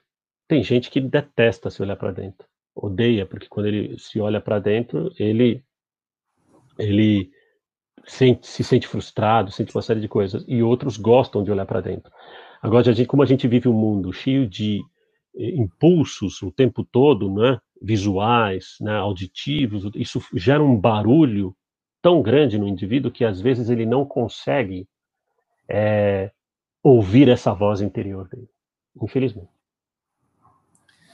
É, deixa eu fazer uma pergunta dentro dessa, dessa temática, né? Obviamente, aqui nós três somos pessoas de classe média, nossa audiência, eu imagino que também seja mais de classe média, e a gente tem alguma chance na vida de, né, chutar, alguma, chutar aquilo que está deixando a gente infeliz e, pelo menos por um tempo, tentar outras coisas e tal. Talvez não agora, nesse momento de pandemia, mas enfim, em momentos mais calmos, talvez a gente tenha a chance de fazer isso. E todo mundo que está nos ouvindo. Mas aqui eu fico pensando né, na, naquelas pessoas que talvez não tenham esse tipo de, de oportunidade. Né? É, o cara que viveu numa que nasceu numa outra realidade, que precisa uh, de um emprego que talvez esteja muito longe do que deixa ele feliz. É, deixando claro que tem gente que faz certas coisas e é feliz no que faz, né? Eu e o Paulo, a gente conhece a Verônica, por exemplo, que é muito feliz sendo faxineira. Ela, inclusive, virou uma faxineira popstar, né? Talvez um dia ela esteja aqui no, no programa, fica o convite público, Verônica. É, mas, enfim, ela, eu imagino que seja um pouco de uma exceção nesse quadro. Que, como é que a filosofia poderia ajudar essas pessoas? A filosofia, na verdade, vai ajudar o líder a promover um bem-estar social para essas pessoas. Olha o tamanho da importância, e aí a gente remete àquilo que a gente estava conversando no início. Qual era o papel do líder grego na antiguidade? Era promover o bem-estar, a felicidade. Então, assim, nós, nós, por isso, de novo, existe uma, uma ética é, que vai se voltar justamente para isso. De que maneira que o coletivo está sendo visto? Se foi para isso que a política foi criada. A política foi criada para que os indivíduos que forem escolhidos para os, os melhores indivíduos da sociedade pudessem promover a, a, a, a qualidade de vida de todos. E aí, Bruno, é, cabe um, Paulo, cabe, cabe uma questão seguinte: nós temos que ter sistemas de Estado e sistemas políticos que promovam isso. Se você tem um sistema político, econômico, social, político, barra econômico, barra social, que promove desigualdades, que promove mérito para aqueles que têm e mérito para aqueles que não tiveram oportunidade, você não está fazendo uma ética.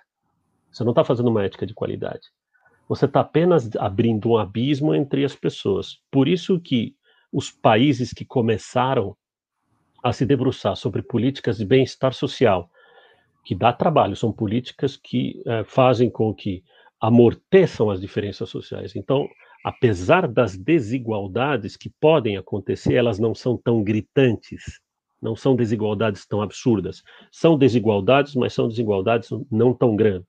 E aí eu tenho o Estado embaixo gerenciado pelo governo, né, Estado, gerenciado pelo governo, que amortece, funciona como um colchão para aqueles que ainda não estão numa, numa, numa, numa situação de bem-estar e eleva eles a uma condição melhor. Então, nós vamos ter que ter daqui para frente, e a pandemia revelou isso de forma clara, estados que vão se preocupar com o bem-estar social de todos. A revista The Economist, há três semanas atrás, um mês atrás, escreveu um artigo onde o, o, as pessoas que escreveram, um dos, dos redatores dizia assim, ó, não existe mais Estado neoliberal, morreu essa história de Estado neoliberal, morreu estado, estados é, totalitários, o que vai, o que nós vamos precisar é Estado de socorro, que, que é Estado de socorro? É um Estado que vai precisar auxiliar tanto as empresas como os indivíduos. Não porque é de graça, até por, não, é, não, não é por isso, é porque nós pagamos impostos para isso. Então, existem países onde o, os impostos são altos, mas o retorno de qualidade de vida dos seus cidadãos é maravilhoso.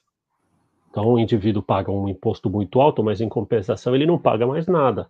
Aqui no Brasil, ao contrário, você paga impostos altos e você tem serviços ruins. Então, aí o indivíduo começa a se perguntar, ué, então, pô, então para que, que eu estou pagando tudo isso? Então, o, o, isso que você está dizendo é assim, eu como indivíduo, eu talvez eu não consiga eu ajudar um indivíduo que está na periferia, que está em Tocantins, que está em tal lugar, mas eu posso ajudar como? Elegendo indivíduos que pensam no bem-estar social de todos que pensam dessa maneira ética, que pensam que o país, o Estado deve ser um amortecedor, ele não deve promover desigualdades, ele deve promover um, um colchão para que todos tenham a oportunidade de, de terem boas condições, três refeições por dia, bens materiais e tudo aquilo que a gente deseja que todos tenham. É, então, a, é isso que a gente espera dos líderes. Alguns países que têm esse tipo de política estão se saindo bem em relação a, a, a isso. Alguns países que preferem um Estado mínimo, que preferem com que não haja sistema único de saúde, com que cada um pague o seu hospital, a gente está vendo o que está acontecendo aí na pandemia, né? Muito bem. O Estado que promova união. Exato, Simples, exato. Na verdade, né? O é, Estado que promova a união. É. Eu estava falando numa live esses dias que é o seguinte: é, existe uma das virtudes mais incríveis que existe é a cooperação. É fácil eu ser cooperativo com as pessoas que são do meu ninho, são do meu nicho, parente. Depois tem uma outra esfera chamada amigos, que são quase parentes, mas não são consanguíneos, colegas. Aí vai se afastando e depois estranhos lá na frente. A questão aqui é, é a seguinte: os nossos antepassados eles sobreviveram porque eles cooperaram. A cooperação foi uma necessidade. Eles precisavam, eles precisaram cooperar para que é, os indivíduos sobrevivessem. Pensa numa comunidade de 20 indivíduos morando há milhares de anos atrás numa, na savana africana, com receio de animais, com receio de clima, então eles foram morar dentro de umas cavernas fazendo fogo. Todo mundo tinha que cooperar. Como? Bom, alguns vão caçar, outros vão cozinhar, outros vão olhar os animais que afugentar os animais que chegam perto, outros vão cuidar da prole. Todo mundo vai cooperar em prol da sobrevivência. Beleza. Isso é tão forte, foi tão forte que ficou enraizado em nós, está no nosso cérebro, está na nossa biologia, está nos nossos genes cooperar nós precisamos cooperar por necessidade. Cooperação significa sobrevivência. Então, quando eu tenho políticos que pensam em cooperação, em união, então aí sim você está fazendo uma boa ética. Quando eu tenho políticos que pensam nele, que pensam na família, que pensam somente no grupinho deles, isso é péssimo, péssimo, porque isso não tem absolutamente nada de ético. Isso é completamente fora daquilo que se espera de um político a, a, a, cooperação ela ela está marcada nos nossos genes. Nós fomos, nós aprendemos de pequeno. Por isso que os pais dentro de casa têm que colocar seus filhos de pequeno a cooperar. Às vezes eu escuto, puxa, fulano lá trabalha naquela empresa, ele não ajuda a nada, ele não coopera a nada. Aí quando você vai ver a história do indivíduo, você vai ver que quando ele era criança, ele era um reizinho dentro de casa ele não ajudava a fazer nada, ele não ajudava a varrer, não ajudava a fazer uma cama, não ajudava a lavar um copo, não ajudava a, a fazer absolutamente nada, porque ele falava A, alguém já ia lá e dava a atenção para ele. E aí, quando você precisa que esse indivíduo lá na frente, adulto, seja cooperativo, você não tem. Então a gente precisa criar indivíduos é, que sejam mais cooperativos, políticos que sejam mais cooperativos, é, para que o bem-estar seja para todos. Aí alguém escreveu assim: é um sonho longe. Claro que é. Está longe porque a gente está para outro lado, porque a gente se virou para outro lado, né? A gente se virou para outro lado. Infelizmente, a gente se virou para outro lado. A gente está indo completamente contra aquilo que deveria ser. Nós estamos indo para o lado de uma ética individualista, de uma ética que pensa somente no, naqueles, na, na meia dúzia de pessoas. Então, e, e volto a repetir, as bases da política não foram essas, não foi para isso que ela foi criada. Ela foi criada, de novo, para o bem-estar coletivo. É, para finalizar, é, a Anna Arendt, que é uma famosa é, filósofa linda, maravilhosa, ela, ela, escrevia sobre totalitarismo, escreve tudo que você puder ler da, da Anna Arendt, é muito bom. Quando ela assistiu o julgamento de um general nazista, de um dos grandes responsáveis pela morte do, nos campos de concentração, o Adolf Eichmann, né? É, depois ela escreveu vários textos, né? E num dos textos ela pergunta assim: quem é o culpado pela morte de 6 milhões de pessoas nos campos de judeu?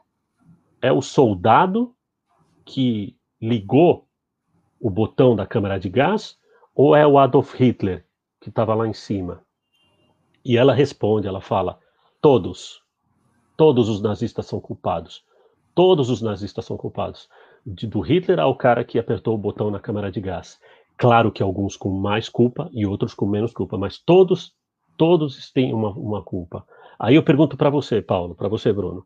Quando a gente elege maus políticos, políticos que não estão preocupados com o bem-estar de todos, e a gente vê pessoas morrendo em hospitais por falta de dipirona, por falta de maca, por falta de algodão, as nossas mãos estão sujas de sangue, porque fomos nós que elegemos essas pessoas. Então, eu posso não ser o culpado direto por uma fome no meu país. Eu posso não ser culpado de maneira direta por um indivíduo que não que morre por falta de hospital, mas as minhas mãos estão sujas porque nós ajudamos a eleger pessoas que não estão preocupadas no bem-estar social. Então nós também temos uma parcela pequena, mas uma parcela de culpa em tudo isso. Responsabilidade, né? 500 anos tá, tem culpa para dar e vender nesse país. Infelizmente. Responsabilidade. Fala, Paulo. É, não, não, é, é, muito legal, na verdade, é, a gente olhar para isso. Quando a gente põe lá no título, lá no início, a gente põe é, felicidade ética. E a, a, aqui, no, no, mais para o final da rua, nós estamos falando de responsabilidade, que são coisas absolutamente encaixadas e indissociáveis. São né? indissociáveis.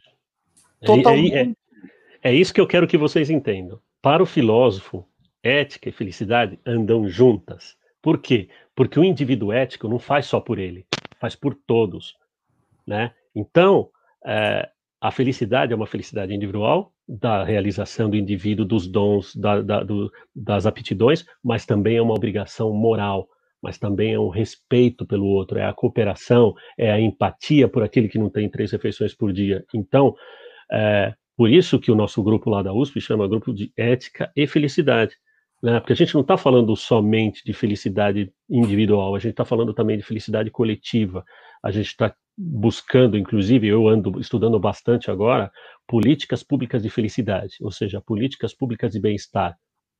Como que eu posso fazer isso? Eu, eu já tenho desenhado uma série de iniciativas de como melhorar isso. Agora, é lógico que é, eu preciso achar agentes de, de, de, políticos que queiram abraçar isso. Ah, mas. Conta uh, alguns mas... exemplos para a gente do, dos teus estudos e de, de, de, realizações positivas e boas nessa área. Uhum. É, eu vou te dar um exemplo que é o seguinte. É, é, eu tenho um projeto que é um projeto onde nós formamos indivíduos éticos, indivíduos virtuosos. Lembra, virtude é uma lista gigante das melhores qualidades que o indivíduo pode ter. Acontece que é o seguinte: você não fica cooperativo assistindo aula de cooperativa, de cooperação. Você não fica empático assistindo aula de empatia. Você não fica justo assistindo aula de justiça. Você tem que praticar.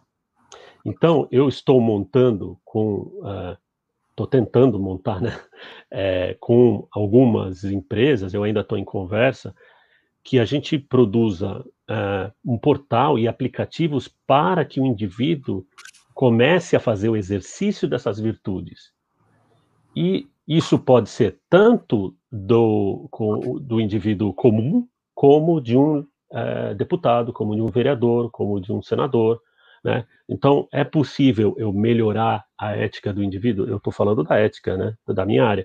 Então, é possível eu, eu, eu desenvolver as virtudes de um deputado, de um, de um empresário, de um funcionário? É, é possível. Como? A partir de ações.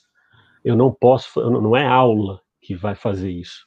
Eu posso sensibilizar com a partir de uma palestra, de uma aula, mas o cara pode ficar 24 horas por dia assistindo uma aula de empatia, sair de lá e não ser empático. Eu preciso, as virtudes elas só se interiorizam em nós quando elas se tornam um hábito. Está lá em Aristóteles, está lá no livro Ética Nicômaco. Né? Como é que uma criança aprende a escovar os dentes? Ela aprende primeiro fora forçado. O pai fica lá, a mãe fica lá, ó, escova os dentes, ó, é assim que faz. Aí ela vai fazendo, ela vai fazendo, até que chega um momento que você não precisa estar mais lá. Ela já sabe fazer e ela já faz naturalmente, ou seja, ela interiorizou. Como é que eu faço um indivíduo ficar ético? É na prática. Ética é prática. Ética é, ah, não é aulinha, não é palestra. Eu posso sensibilizar a partir da palestra e da aula, mas eu preciso de alguma coisa prática. Então eu estou é, conversando com algumas empresas, inclusive estou tentando conversar com o poder público, porque eu desenhei vários desses projetos, que ainda não posso dar todos os detalhes, mas é, para que haja o um aumento de, de indivíduos éticos virtuosos. Em criança, é muito fácil fazer isso. Muito fácil. Em adultos, dá para fazer? Claro que dá para fazer. Mas é, dá um pouco mais de trabalho, mas dá para fazer. Dá para fazer em vereadores, dá para fazer em deputado, dá para fazer, dá, dá para fazer sim. Porém, tem que fazer iniciativas. E hoje, como a gente tem um celular, um aplicativo, pode se fazer essa, essa intervenção de maneira bem interessante. Me dá vontade de que exista, Eves, um aplicativo de celular com uma gamificação para que as crianças marquem pontos cada vez que tem uma é. atitude ética. Você está dando, você tá dando spoiler. Pô, Bem isso. Eu não sei, mas assim, você não me contou nada, eu estou simplesmente chutando aqui. Mas, é, cara, é, o que é isso, né? É aplicar esses princípios naquilo que tem de, de massificado na tecnologia e na sociedade de hoje. É... Exatamente. Por isso que eu gosto de conversar com publicitários, gente da área de comunicação, porque vocês têm uma imaginação muito boa. É verdade, porque às vezes eu converso com alguns, o cara fica me olhando assim, ele fala, mas como a gente faria? e você, um, vocês já pegaram rápido, né? Os jogos de videogame modernos, né? Que assim, eles, é um jogo que ele vai te contando uma história e em algum momento você tem que tomar certas decisões, e essas decisões podem influenciar no que acontece mais para frente. É, e aí alguns desses jogos fazem uma sacanagem com o, com o jogador, que é o seguinte, você tem uma decisão, você tem que. Você escolhe se você vai matar ou se você vai poupar seu inimigo, por exemplo. Né? E aí, no final do capítulo, o jogo, como tudo é online hoje em dia, né, o jogo fala assim: olha, é, você decidiu por matar o, o seu inimigo, mas 75% das pessoas que jogaram esse jogo decidiram poupar. E aí você fica com uma culpa, você fala, puta que pariu, eu sou um monstro, né? É, isso chama pertencimento social. Nós gostamos muito de alta reputação. Nós gostamos de alta reputação. Por exemplo, vou te dar um exemplo. A prefeitura de Londres queria que os seus moradores pagassem as contas de luz em, em dia. Como é que eu faço as pessoas pagarem a conta de luz em dia? Para o poder público é melhor que você pague em dia do que você pague com multa. Aí tem várias maneiras de você pode falar, você pode falar para as pessoas assim, olha, fulano, paga em dia ou economize energia porque você vai melhorar o meio ambiente, porque você vai vai matar, vai economizar X. Paulo, Bruno, o, a parte financeira e a parte da consciência não fala tão alto quanto a parte social.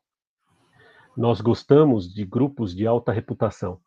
E aí, olha só o que o, a prefeitura fez. Ela pegou, fez assim, na conta de luz, na conta de luz, embaixo do valor, eles colocaram o seguinte: se você pagar em dia, você faz parte de 72% dos londrinos que pagam em dia. Parabéns. Pronto. Já aumentou o número de pessoas que pagam em dia. Sensacional isso. E, e Por quê? Porque vezes... as pessoas querem participar de grupo de alta reputação. Entendeu? Agora, se você fala, olha, pague a conta em dia porque é melhor, você vai economizar. Não, não dá efeito. Não, não dá efeito. Bruno postou semana passada, não foi, Bruno? Um texto sobre reputação, não é isso? Que era uma questão essencial, que é basicamente o, o que você tem, é o que você é, tem. O é, resto vai bem, é reputação, cara. É, é, isso, é isso que eu queria falar para vocês e falar para as pessoas que estão nos ouvindo, que vão nos assistir, que estão nos assistindo, que é o seguinte: a gente não tem que esperar todo mundo virar PhD para todo mundo virar super consciente e virar todo mundo ético. Não é isso.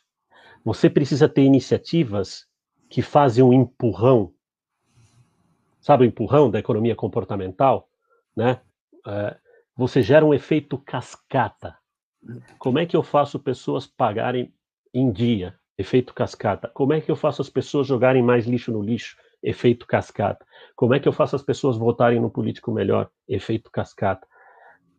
Por que que eu, como é que eu faço as pessoas é, é, é serem mais cooperativas? Efeito cascata. Então, é, as minhas iniciativas que eu faço, que eu estou desenhando, elas precisam de um corpo teórico, de ética é, utilitarista, ética das virtudes, ética é, deontológica, que eu não vou me debruçar sobre o que, que é, mas o efeito delas é feito a partir de, de coisas da economia comportamental, dos empurrões. Se você fizer isso, você vai gerar um efeito cascata, e aí você vai promovendo uma ética melhor e não esperar com que todo mundo fique ético, fique consciente. Se você fizer isso, a gente vai morrer sem acontecer. eu tenho feito experiências em escolas assim. Eu desenho certas ações para que as crianças se tornem mais éticas. E a gente percebe que logo nos primeiros 20 dias já tem mudanças, 40 dias depois mudanças, 60 dias depois, quando vê, se alastrou. É, que lindo isso. Que maravilha. Dá para fazer em empresa, dá para fazer em governo, dá para fazer em escola. Quer dizer que a ética é, é, mais viral do que o coronavírus? Muito viral, porque ela tem a ver com alta reputação. Sensacional isso. Sensacional. Muito bom.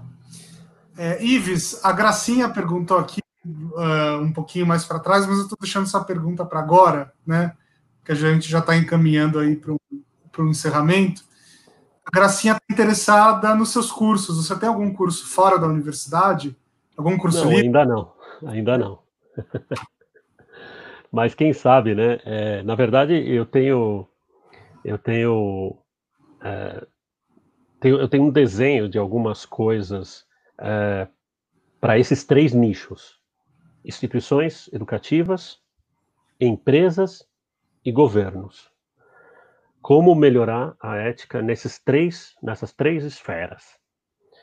É, já tenho o corpo disso, mas fazer um curso disso é, é complicado porque eu tenho que eu tenho que ter uma, um lugar para fazer se for físico ou eu tenho que ter uma plataforma para fazer então eu, eu, eu ainda não, não, não tenho ah, o que eu tenho são essas oportunidades como vocês por exemplo de falar essas coisas né de porque aqui no Brasil, Paulo, Bruno, nós temos um problema com os filósofos. Eu gosto muito dos pops, como você chamou, viu, Paulo? E eles são uhum. mesmo popstar, né? Uhum. Só que os filósofos brasileiros, eles, eles sofrem de um pequeno problema. Eles adoram fazer diagnóstico. Mas a hora que você pergunta para eles, e aí, o que, que a gente pode fazer? Ah, não, aí eu já não sei. Aí eu já não, ah, não sei. Entendeu? Então, Fazer diagnóstico e saber o que está de errado, eu já sei. A, a questão é o que, que nós vamos fazer para resolver. E é nisso que os filósofos americanos, os filósofos ingleses, alemães, de outros lugares, eles têm diferente dos nossos. Os nossos, eles só gostam de fazer diagnóstico ou de dizer o que está de errado. A pessoa fala: Nossa, é verdade, eu não tinha pensado nisso, né? Que legal. Mas e o que, que a gente pode fazer? Ah, não sei. Então, eu, eu, como a ética é um conhecimento prático, eu, como filósofo, eu tenho que ter pelo menos um esboço, ou pelo menos uma ideia de como promover.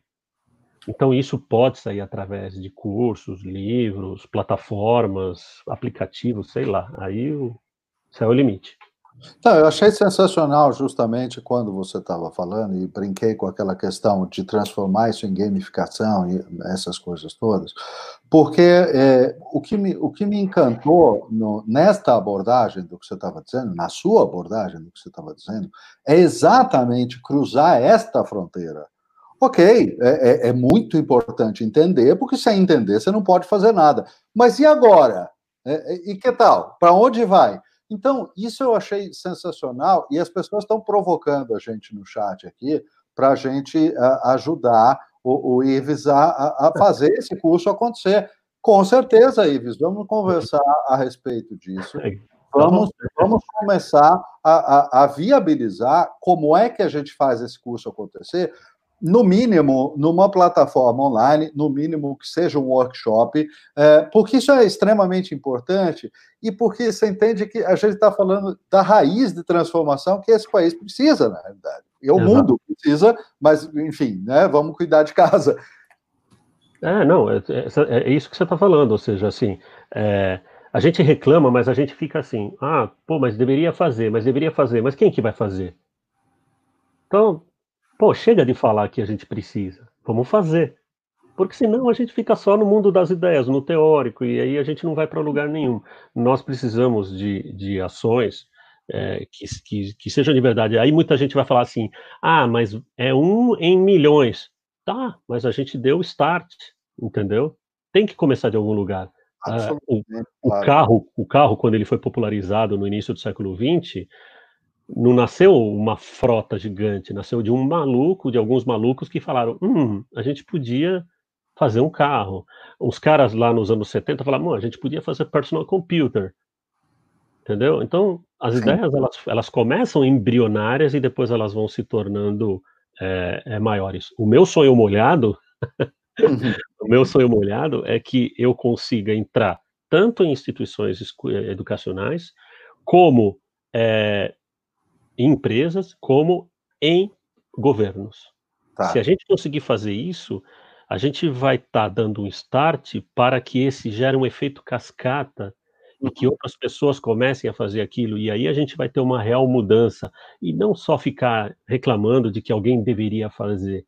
Se eu conseguir fazer isso, eu vou dormir com uma sensação de dever cumprido e de tarefa feita, porque eu que me especializei nos gregos, tenho a seguinte sensação que é, a impressão que se a filosofia ou ética no caso não for para melhorar a qualidade de vida das pessoas, ela não serve para nada. Incrível. Muito bom, muito bom. Sensacional. Ives, você ganhou aqui algumas dezenas de fãs hoje. Entra lá no Instagram, lá para a gente conversar. Né? Fala seu, fala seu Instagram para o pessoal. É Ives Alejandro, tudo junto. Ives Alejandro, Ives com I. Ives Alejandro, é. Arroba Ives Alejandro. Eu estou criando uma, uma outra página que chama Laboratório de Heróis, que é uma dessas iniciativas, viu, Paulo? Para aumentar a iniciativa. Já está já no Instagram, já é um embrião, chama Laboratório de Heróis, arroba Laboratório de Heróis, que é justamente uma ação para gerar, só que está bem embrionário. Eu, mas eu estou colocando, por enquanto eu não estou botando nenhuma ação concreta, eu estou colocando somente notícias éticas do bem. A ética do bem, a ética virtuosa. Então eu estou colocando lá no laboratório de heróis. Mas esse laboratório de heróis, ele já vai se transformar numa dessas plataformas para que a gente consiga melhorar a ética desse país e que não, a gente não está fazendo só por nós, a gente está fazendo por aqueles que ainda não chegaram. Eu estou fazendo pelo meu filho, que não mora comigo, mas que tem 16 anos, que mora em Sorocaba, estou fazendo pelo meu sobrinho de 4 anos de idade, por aquelas crianças que ainda não nasceram. E a, se a gente conseguir fazer isso, cara, a gente melhor. Acho que a gente vai fazer uma construção.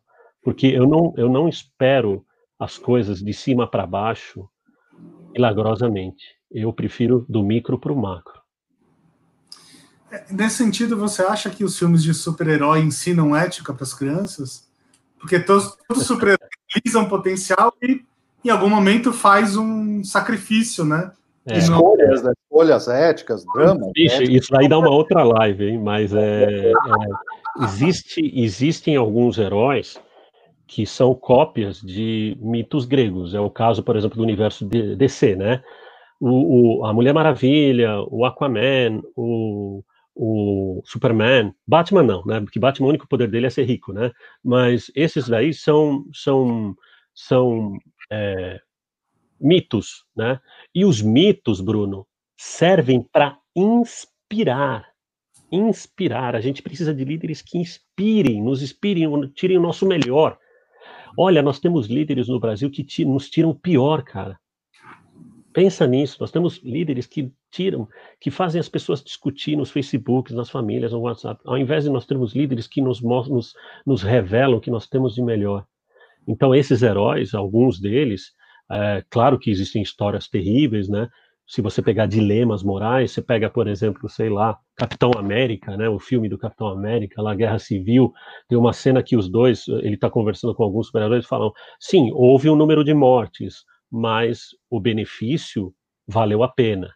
Ou seja, ele está falando de John Stuart Mill, ele está falando de é, ética utilitarista. Então, é possível, a partir dos heróis, a partir dos, desses mitos, ensinar crianças, ensinar líderes, ensinar empresários, ensinar deputados a serem melhores. Porque a gente não nasce virtuoso, a gente se torna virtuoso. Então, o laboratório de heróis é, vai servir justamente para isso. Muito bom, muito bom. Sensacional. É... é muito legal observar filósofo em ação, Ives. é, é, eu não tenho, eu não fumo cachimbo, né, cara? Muito legal. Muito bom. Paulo, alguma última pergunta para o Ives? Olha, assim como o público de, desta live e, e, os comentários do chat, eu só basta comentar que eu estou encantado, porque assim é uma atitude da qual a gente precisa e, e com certeza a gente vai falar fora do ar para mover várias pedras nesse, nesse sentido. Com certeza. Eu, eu gostaria de deixar um, uma coisa importante para vocês, que é o seguinte. Às vezes as pessoas confundem, elas falam assim: ah, mas o indivíduo ético tem que ser um indivíduo impecável. Impecável, ele não pode ter nenhuma falha. Não é isso. Da porta para dentro da casa das pessoas, a ética não tem nada a dizer. Como que você vive, quais refeições você faz, qual Deus que você reza, se você faz cinco orações por dia, se você chama Deus de Alá, se você faz uma meditação, se você não importa da porta para dentro. O que o laboratório de heróis e o que eu promovo é uma ética da porta para fora, é uma, é, uma ética comunitarista, é uma ética para o bem-estar coletivo, bem-estar social. Para a porta para dentro, eu posso falar sobre felicidade, eu posso falar sobre realização, eu posso falar sobre bem-estar, eu posso falar sobre o estado de ser duradouro. Mas da porta para fora, aí nós podemos juntos falar sobre uma ética comunitarista de bem-estar social para todos, que está longe daquilo que nós estamos falando. Então, às vezes as pessoas pensam isso, falam, puxa, então quer dizer que para ser ético eu, eu, não posso errar, não, não posso falhar, deve, deve ser uma pessoa que deva andar na linha. Não, não é isso, não é isso como alguém falou aqui em outra, em outra, em outra, com outro, um, outro comentário, é, a, a, tua vida pessoal, a, tu, a tua realização pessoal é uma esfera, a tua realização social é outra.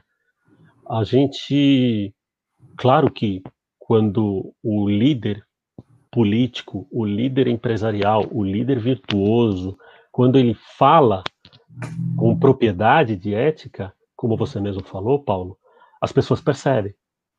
Uhum. Né? As pessoas percebem. Agora, é, eu não estou preocupado com a vida pessoal das pessoas, eu estou preocupado com a vida pública, como colocou aqui, ó, né? Vícios privados, vícios públicos. Então, assim, ok, você, você é muçulmano, eu não tenho nenhum problema com isso, porque isso é da esfera privada. Mas da esfera pública é que nós. Então, todas as iniciativas para instituições escolares, para empresas, para governos, são iniciativas públicas, não tem nada a ver com iniciativa privada, porque eu jamais diria para uma pessoa como é que ela tem que viver a vida dela. Isso é uma questão de fórum íntimo. E uma questão ética seríssima, né? Não dizer a ninguém como viver a sua vida. Repara como nós temos governos que se preocupam mais com a tua vida privada do que com a tua vida pública. Como assim? O que, que eu leio? O que, que eu como? Né? Porque não tem que fazer investimento em nada para dar é, régua para o mundo, né? Para dizer que sabe a solução de tudo na vida privada. É muito fácil fazer essa bobagem. É. Cagar a regra não tem custo, né? Opa, olha só, exatamente essa frase, seu problema. E só para só a gente fechar, uma última pergunta. Você é feliz? Muito, muito. É claro que me faltam muitas coisas ainda, é, mas eu sou feliz porque eu descobri o meu dom é, cedo. Quando eu estava no cursinho, eu assisti, eu sentei no cursinho, eu nunca imaginei que eu ia ser professor. E aí eu sentei e comecei a assistir uma aula de um professor que depois se tornou meu amigo, até hoje é meu amigo. E eu olhei aquela aula e falei, uau, meu Deus, eu quase levantei e bati palma, porque a aula do cara era um negócio assim espetacular, a clareza dele, a eloquência, a clareza, me fascinou e eu falei, é isso que eu quero fazer pro resto da minha vida. Então eu descobri o, a, a estátua se revelou do mármore, a estátua se revelou do mármore cedo. Eu sei que muitas pessoas não fizeram, não tiveram essa sorte que eu tive, mas elas podem revelar a estátua dentro do mármore. É, agora, o restante vem aí. Claro, os problemas acontecem, as dificuldades acontecem, mas, volto a repetir, felicidade é um estado de ser. É, você vai ponderar uma série de coisas, e dentro disso eu posso, com certeza, é, dormir com uma sensação de dever cumprido. Me remeta à sua sensação que você acabou de dizer, da vontade de aplaudir a aula do seu professor. Só aplaudindo você, deu muita vontade de aplaudir você. É exatamente. É, é só, é só um café. Precioso café, muito legal. Se a gente estivesse tomando cerveja no bar, meu Deus, aí estaria cheio de gente ao redor conversando com a gente. Você, você sabe que só, só assim, quando, acabar a pandemia, é, eu te desafio a gente gravar ao vivo de um bar tomando cerveja. Então, eu tenho um outro projeto chamado Cerveja Filosófica, que ainda tá, que ainda tá, parei porque, né, mas eu já tinha inclusive até arrumado um bar para a gente ir gravar pequenos, pequenas discussões e tal, né? Mas, e eu ia fazer em maio, mas a pandemia adiou. Mas Vamos fazer quando a gente conseguir, tá? A gente faz uma versão etílica do café. Demorou, demorou. demorou. Vamos fazer. Muito bom. É, Ives, muito obrigado pela presença, muito obrigado por ter iluminado aqui nossa noite, a noite de todos os nossos. Imagina. É... Uh, queridíssimos espectadores, não esqueçam aí de curtir o nosso canal, assinar, assinar o podcast e, e tudo mais. Uh, e já anunciando aqui, nossa próxima live vai acontecer na terça-feira, dia 19 de maio, também às 18 horas, e vai ser com o Luiz Arrobas, que é um headhunter. Então, a nossa ideia aqui vai ser falar um pouco sobre carreira, narrativas de carreira e uma série de outras coisas. Né? Acho que bastante importante para esse momento aqui que a gente está vivendo, onde tem muita gente uh, desempregada e tem muita gente repensando a vida também, né, de uma maneira geral. E o que eu comentei sobre isso também, se você é um, uma pessoa que está no estado de felicidade, de não estar preocupado em arrumar trabalho nesse momento, passe isto, passe o link para quem esteja, porque está sobrando gente que precisa dessa ajuda nesse momento. Exatamente. Aliás, eu vou passar o link dessa entrevista para muita gente, Ives. Eu tenho muitos clientes do meio da política, eu acho que eles precisam. Cara, você não tem. Eu, eu, fico, eu, eu, fico, eu fico. Sabe aquela represa assim que fica, ah, meu Deus, que vontade de transbordar, né? Mas a gente precisa ter um recipiente para colocar isso, né? É. Muito bom. Só, só, queria agradecer três pessoas especificamente aqui que estão nos ouvindo além de vários amigos e conhecidos. minha mãe, Dona Maria Clara Morissette, uh, minha sogra, né, uh, Jainekini, e também a esposa do Paulo, que está aqui com um perfil corporativo, mas a esposa. Então, Gente, parabéns, para, parabéns pela iniciativa. Obrigado, obrigado. Agradeço de coração mesmo, de verdade. Gratidão, tá muito obrigado. Gratidão. Obrigado pela gentileza de vocês. Obrigado. Valeu. Valeu. Forte abraço.